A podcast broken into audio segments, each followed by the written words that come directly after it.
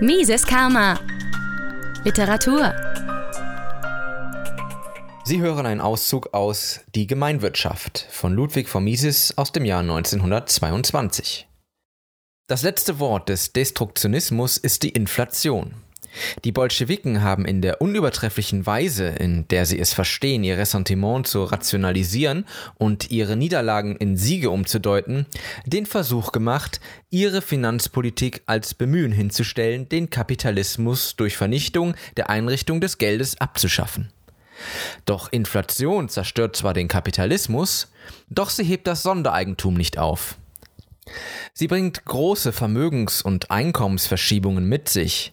Sie kann den ganzen feingegliederten Apparat der arbeitsteiligen Produktion zerschlagen. Sie kann, wenn es nicht gelingt, den Gebrauch des metallischen Sachgeldes oder zumindest Tauschhandel aufrechtzuerhalten, den Rückfall in tauschlose Wirtschaft herbeiführen.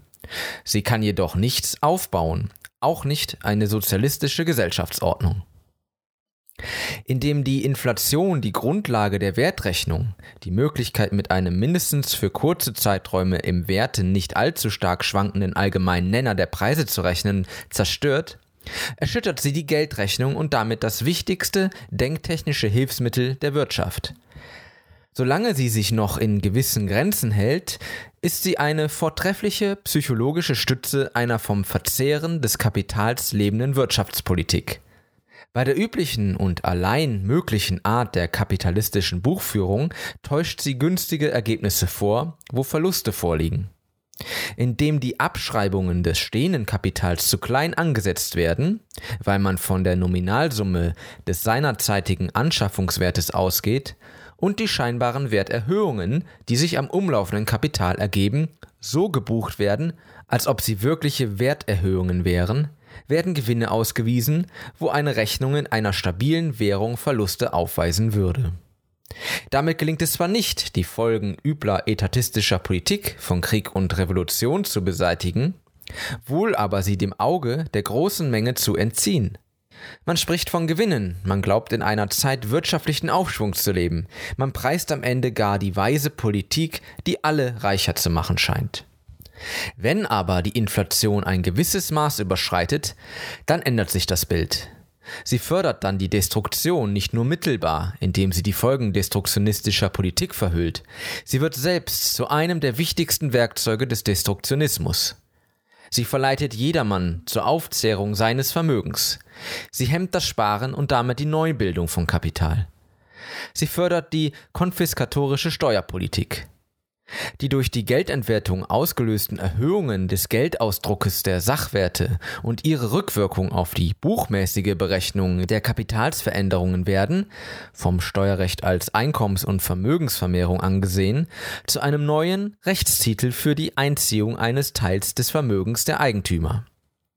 Der Hinweis auf die hohen Scheingewinne, die man den Unternehmern nachzuweisen vermag, wenn man für die Rechnung von der Annahme der Wertbeständigkeit des Geldes ausgeht, bildet ein ganz vortreffliches Mittel zur Entfachung der Volksleidenschaften.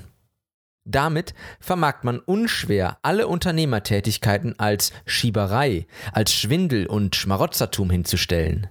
Und wenn dann schließlich das Geldwesen durch die hemmungslose, lawinenartig anschwellende Neuausgabe von Noten ganz zusammenbricht, dann bietet das Chaos die günstigste Gelegenheit, um das Werk der Zerstörung zu vollenden.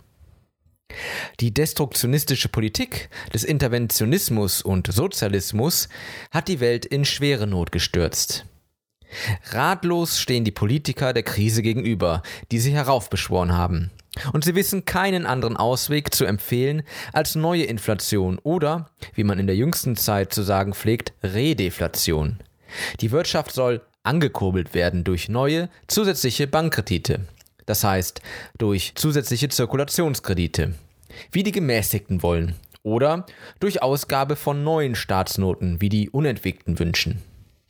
Doch die Vermehrung der Menge des Geldes und der Umlaufsmittel wird die Welt nicht reicher machen und das nicht wieder aufbauen, was der Destruktionismus niedergerissen hat. Ausdehnungen des Zirkulationskredits führt zwar zunächst zum Aufschwung, zur Konjunktur, doch diese Konjunktur muss notwendigerweise früher oder später zusammenbrechen und in eine neue Depression einmünden.